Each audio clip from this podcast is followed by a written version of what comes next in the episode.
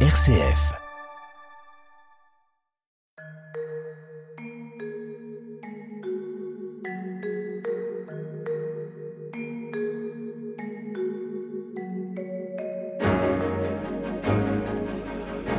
Bonjour à tous, euh, nous sommes très heureux de vous accueillir sur euh, RCF et sur Radio Notre-Dame pour cette nouvelle édition de notre émission Où va la vie Au micro, comme chaque semaine, Frédéric Mounier et je vous accompagne tout au long de cette conversation consacrée aux nouvelles questions éthiques en partenariat avec le Centre Sèvres, les facultés jésuites de Paris et son département d'éthique biomédicale.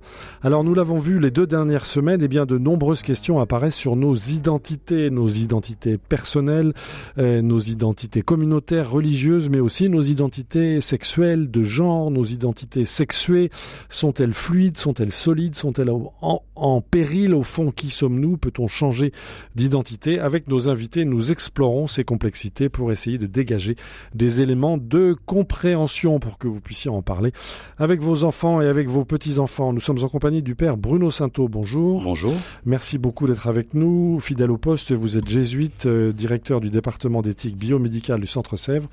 Et puis également avec nous Camille de Villeneuve. Bonjour. Bonjour. Vous êtes euh, normalienne philosophe, vous enseignez au Centre Sèvres, faculté jésuite de Paris. Vous êtes également romancière. Euh, vos derniers livres chez Gallimard, euh, vos derniers romans s'intitulent Les Fonds Noirs, Rousseau et le dernier Torero. Mais vous avez beaucoup réfléchi sur les questions d'identité, de genre, de féminisme, de rapport homme-femme, puisque votre premier livre en 2007 s'intitulait chez Philippe Ray Vierges ou mères, quelle femme veut l'Église. Voilà, avec nos invités, nous sommes donc euh, à la, nous poursuivons notre voyage à la recherche des nouvelles identités fluides. Où va la vie Frédéric Mounier.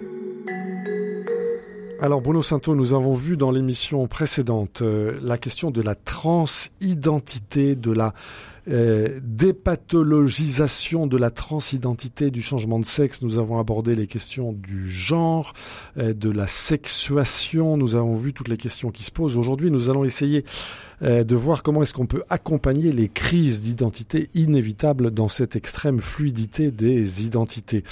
Alors Bruno Sainteau, euh, quel conseil peut-on donner par exemple aujourd'hui aux parents euh, qui se trouvent confrontés aux enfants qui sont disons préadolescents ou adolescents et qui reviennent de l'école et qui disent bah voilà aujourd'hui on s'est demandé si on était cisgenre, euh, je me suis demandé si j'étais hétérosexuel, si je suis homosexuel et je me demande si je vais pas changer de genre. Bruno Sainteau, quand ces questions tombent sur la tête des parents, quels conseils on peut leur donner?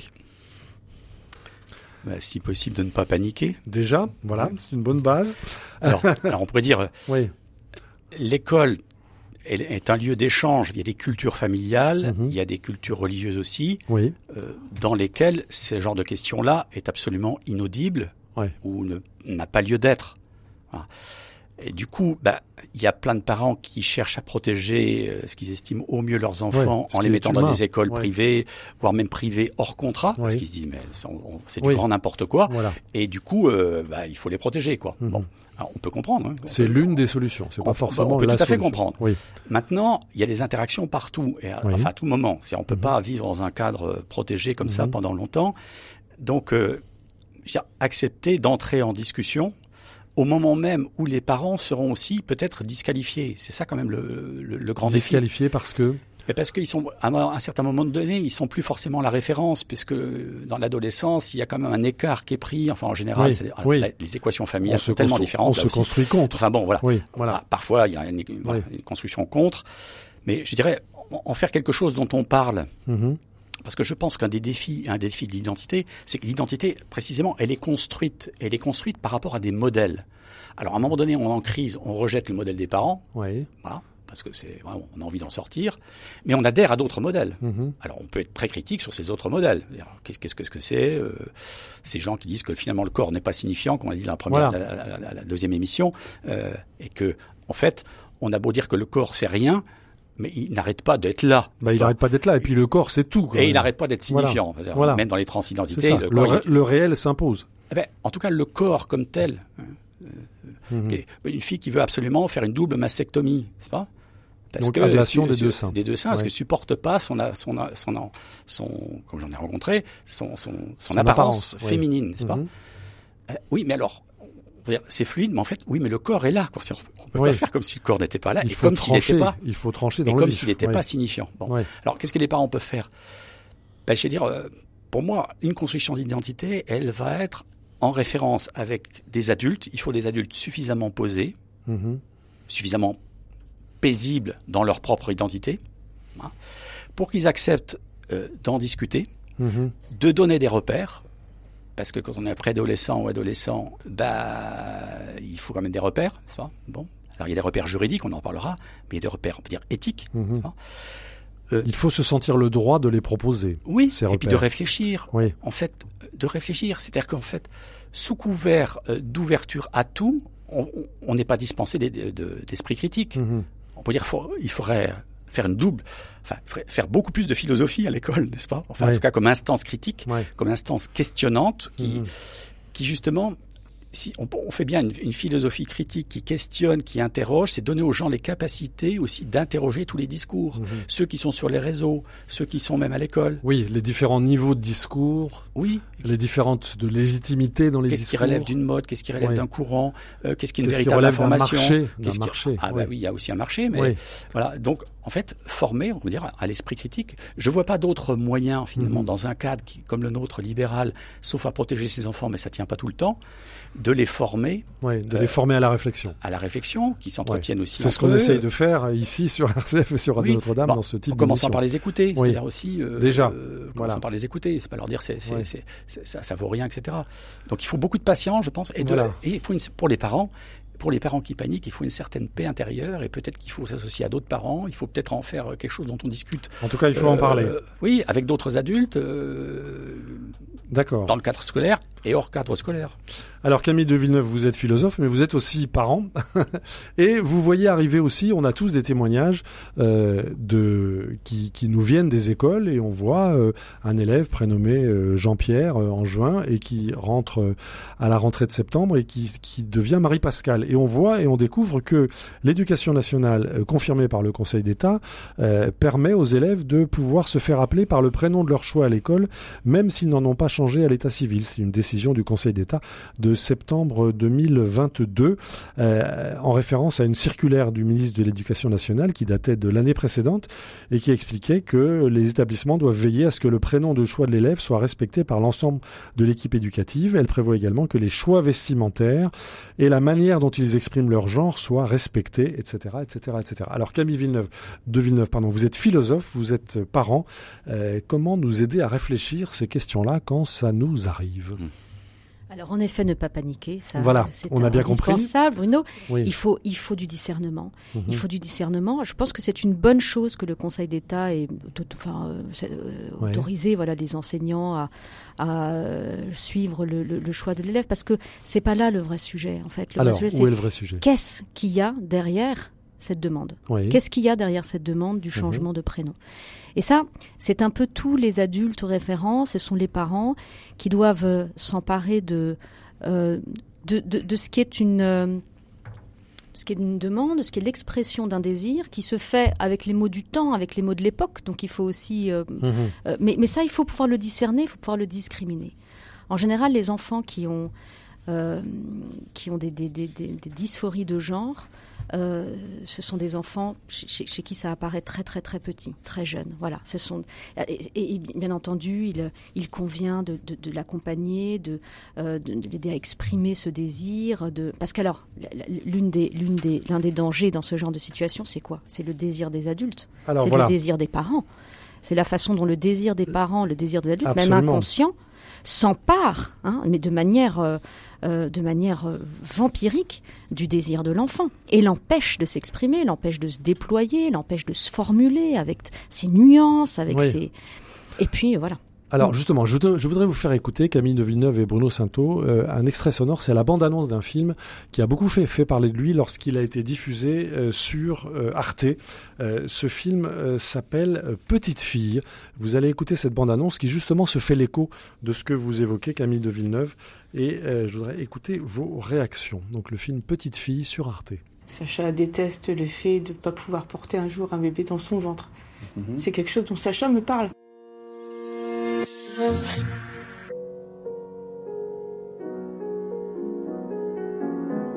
Sacha avait 4 ans. Et me disait encore, maman, quand je serai grand, je serai une fille, etc. Puis je lui dis, mais non, Sacha, tu seras jamais une fille. Et là, Sacha s'est mise à, pleurer. Mais c'était pas. C'était un vrai pleur de douleur. C'était vraiment le pleur de. Je venais de foutre sa vie en l'air. Je venais de briser tous ses rêves. La question se, se pose même pas. C'est. Mon enfant, point. Ça, pour moi, c'est. C'est pas une question de tolérer, ou pour moi, c'est. C'est point je me suis interrogée. Je me suis dit, est-ce que c'est pas ta faute d'avoir tellement voulu une petite fille euh, que c'est arrivé? Après, je me suis dit, peut-être que Sacha, parce que comme j'avais perdu des bébés avant, des petites filles, je me suis dit, Sacha a trouvé la méthode pour rester en vie. Je vais vous faire croire que je suis un petit gars, mais en fait, pas du tout. Et puis ses testicules n'étaient pas descendus, mais il y a plein de trucs comme ça. Et pourquoi Sacha, c'est le seul de mes enfants qui a un prénom mixte? Pourquoi? Je me dis que finalement c'était écrit, c'était comme ça.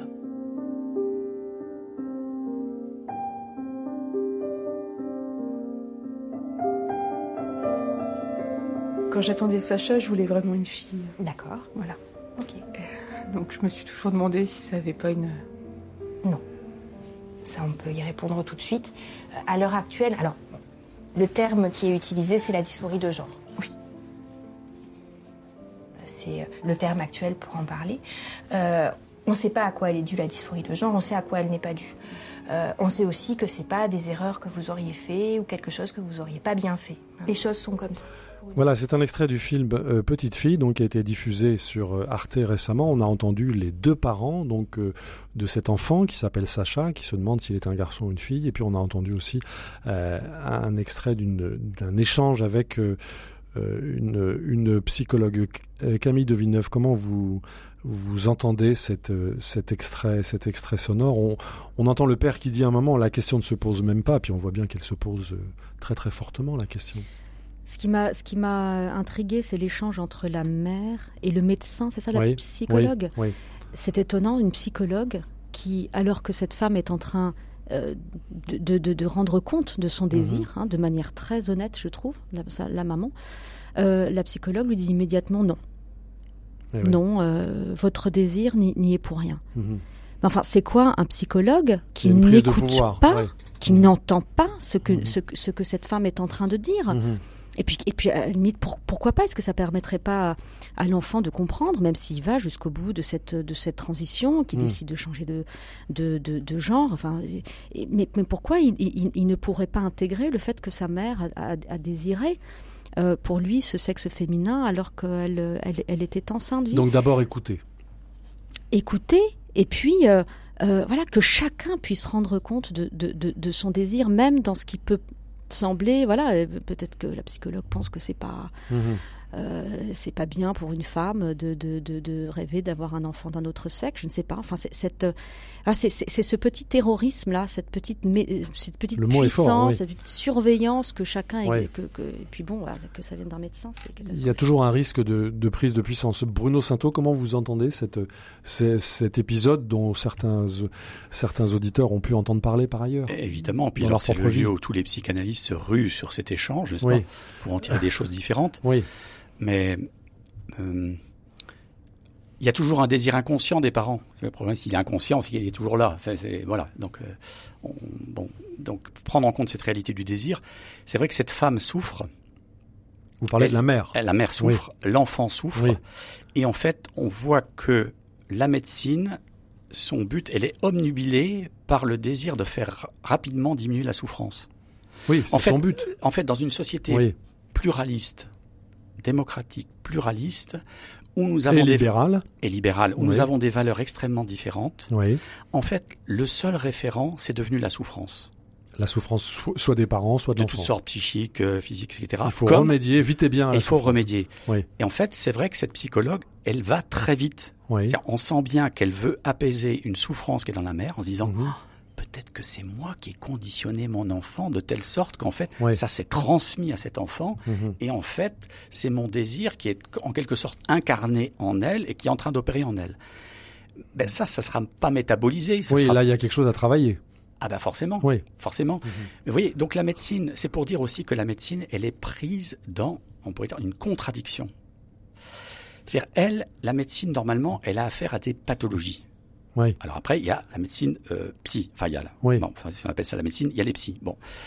Mais elle est prise, on pourrait dire, dans l'injonction qui lui est faite par tous. Il y a des souffrances. Vous avez le pouvoir d'y remédier. Technique, technique d'y ce Qui est vrai, ce qui est vrai. Eh bien, nous voulons avoir accès à ce pouvoir technique que vous avez. Au nom de la liberté qui est la nôtre. Au nom de la liberté. Voilà. voilà. Seulement cette liberté, est encadrée quand même par des lois et puis aussi par la solidarité, c'est-à-dire est-ce qu'on sait combien de personnes, Bruno Santo, euh, en, France, ont eu recours à ce type d'opération chirurgicale de, transition? Euh, alors moi, j'ai des chiffres de 2020. J'ai des chiffres de 2020 sur les les personnes qui sont titulaires d'une ALD, donc l'affection de longue durée, mhm. euh, pour transidentité, qui, vont pas forcément subir une opération, n'est-ce pas? C'est intéressant parce que ça permet de savoir, on rembourse, parce que c'est dans ces cas-là, hein, affection de longue durée, on rembourse tout. D'accord. Hein.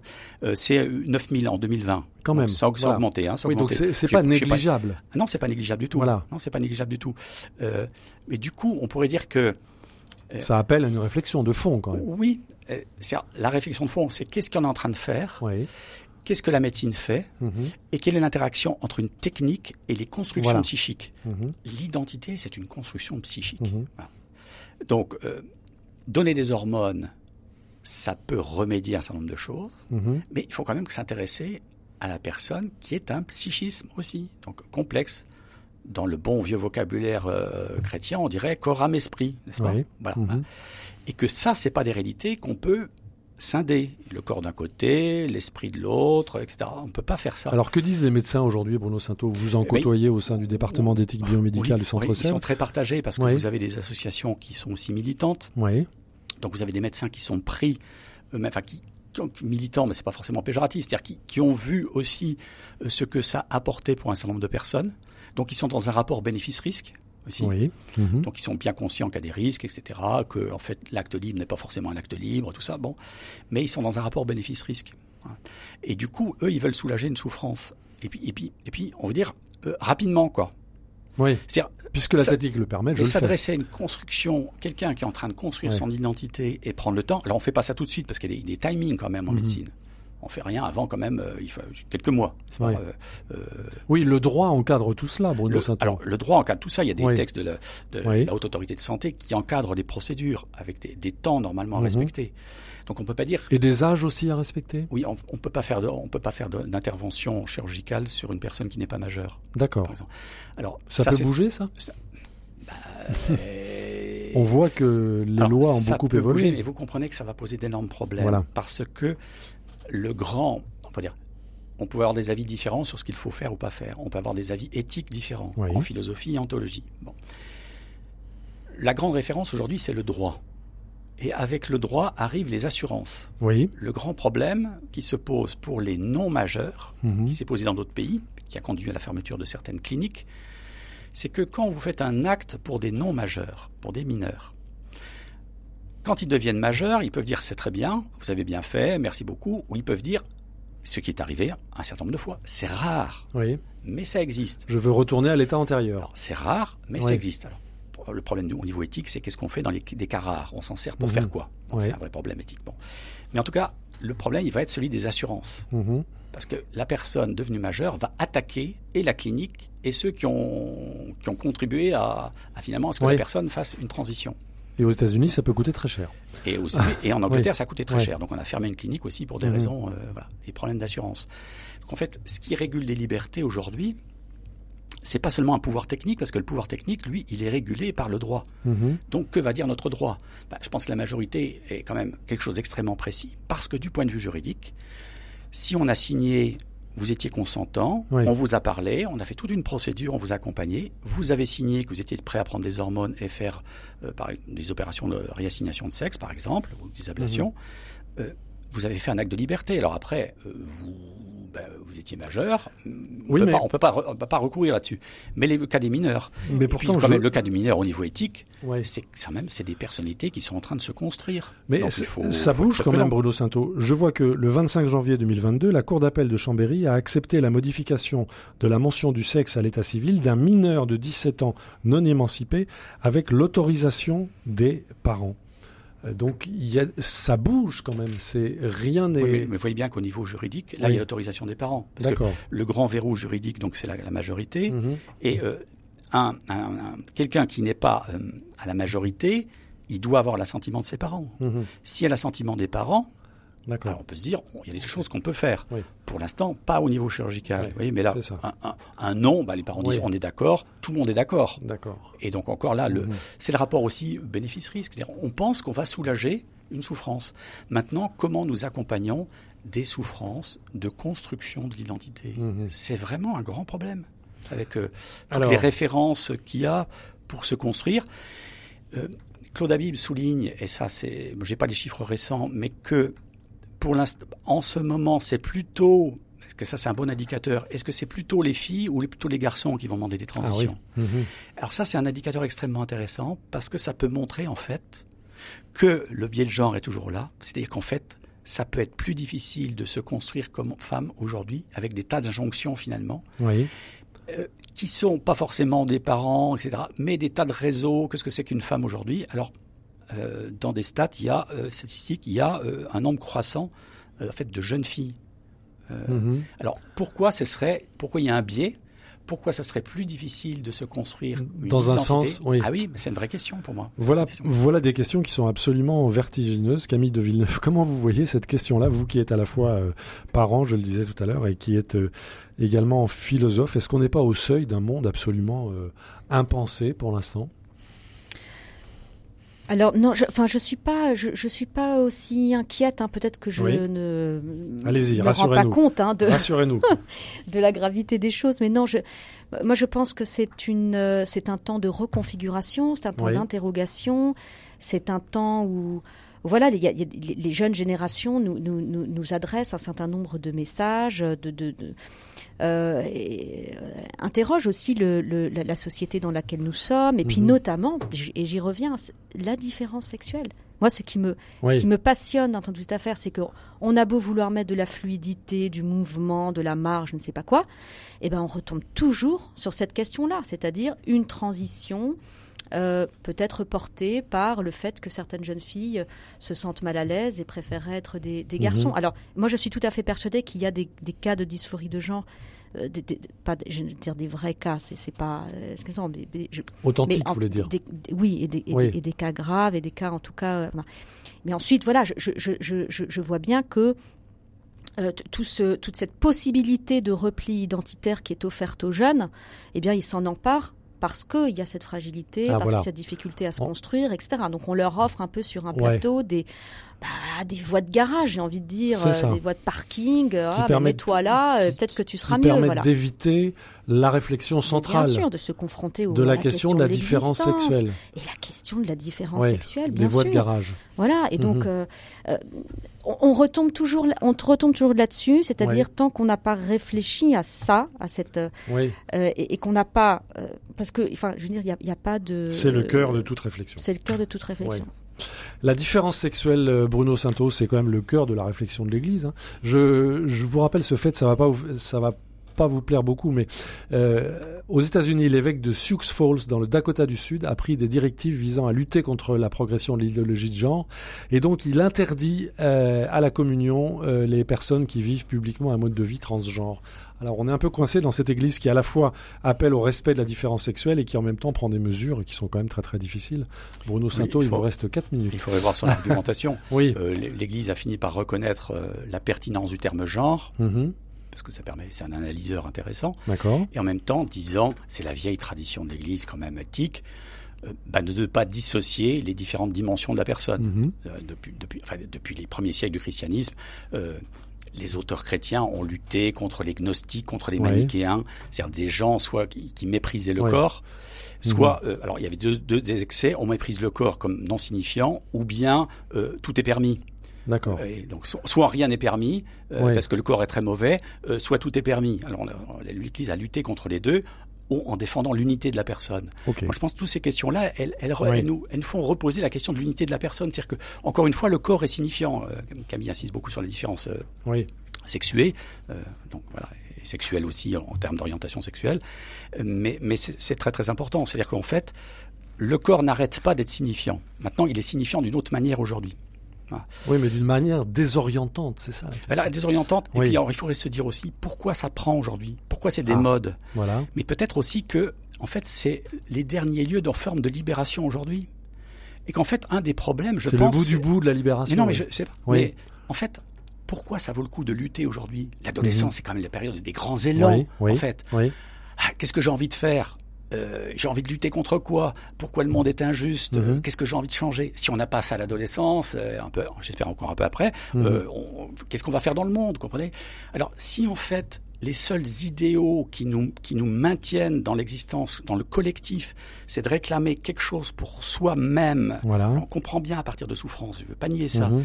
mais en fait, peut-être ça pointe le fait que nous sommes en panne de grands idéaux sociaux euh, politique. Oui. Alors peut-être que l'écologie en fait devient aussi on y revient, oui. on y euh, revient. Quelque chose pour lequel les jeunes peuvent combattre. Mais des fois, je me dis, en fait, en fait, ils combattent contre quoi? Ils revendiquent quoi? Parce qu'il y a une panne, en fait, une panne de motivation. Et de vous rejoignez ce que disait Camille avec les voies de garage, en quelque sorte, oui. Enfin, pas non, mais quelque chose qui va nous sortir de nous-mêmes, mhm. vous comprenez? C'est-à-dire, l'adolescent, ben, il est préoccupé de qui il vaut, il, ressemble à quoi, euh, mhm. est-ce que je suis aimé, pas aimé, par qui? Et en même temps, c'est l'ouverture au collectif, c'est les grands projets sociaux, et c'est les grands projets politiques. Et si on n'a pas ça, leurs identités se referment sur, le, sur, elles-mêmes. Sur, elles-mêmes. Donc peut-être que c'est un bon indicateur que nous avons réactivé les grands projets euh, sociaux euh, et politiques. Un grand merci à vous, euh, Bruno Sainteau, pour cette, ce dernier appel, cet ultime appel à la, disons, la construction de l'esprit critique et la construction de grands récits. Et la fraternité. La solidarité et la fraternité. Je rappelle que nous étions en compagnie du père Bruno Sainteau, jésuite, directeur du département d'éthique biomédicale du Centre Sèvres, de Camille de Villeneuve, philosophe romancière. Euh, et nous avons donc, nous sommes partis à la recherche de ces identités fluides aujourd'hui, en particulier dans le domaine sexuel. Nous avons été pris un peu de vertige, mais nous avons écouté un certain nombre de conseils utiles. Nous nous retrouverons la semaine prochaine et nous poursuivrons notre réflexion sur les grandes questions éthiques. Je rappelle que nous sommes donc en partenariat avec le Centre Sèvres, les facultés jésuites de Paris, son département d'éthique biomédicale, lequel, en lien avec l'Institut catholique de Paris, propose un parcours de formation diplômant le diplôme universitaire d'éthique intitulé Soins et santé dans une société pluraliste, on l'a pendant cette émission encore, accompagner, discerner, décider. Voilà de bons vieux réflexes jésuites qui peuvent aider les médecins, les soignants, les aidants, les bénévoles, les travailleurs sociaux, les acteurs politiques à gérer des situations éthiques problématiques. Donc, pour en savoir plus, allez voir le site du département d'éthique biomédicale du Centre Sèvres, centresèvres.com. En attendant, vous pouvez évidemment réécouter cette émission où vous voulez, quand vous voulez, en podcast et en balado-diffusion, en allant sur le site de RCF et de Radio Notre-Dame. Un grand merci encore à nos deux invités et puis à notre réalisateur Pierre-Henri Paget et à vous tous qui avez eu la patience de nous écouter. À la semaine prochaine.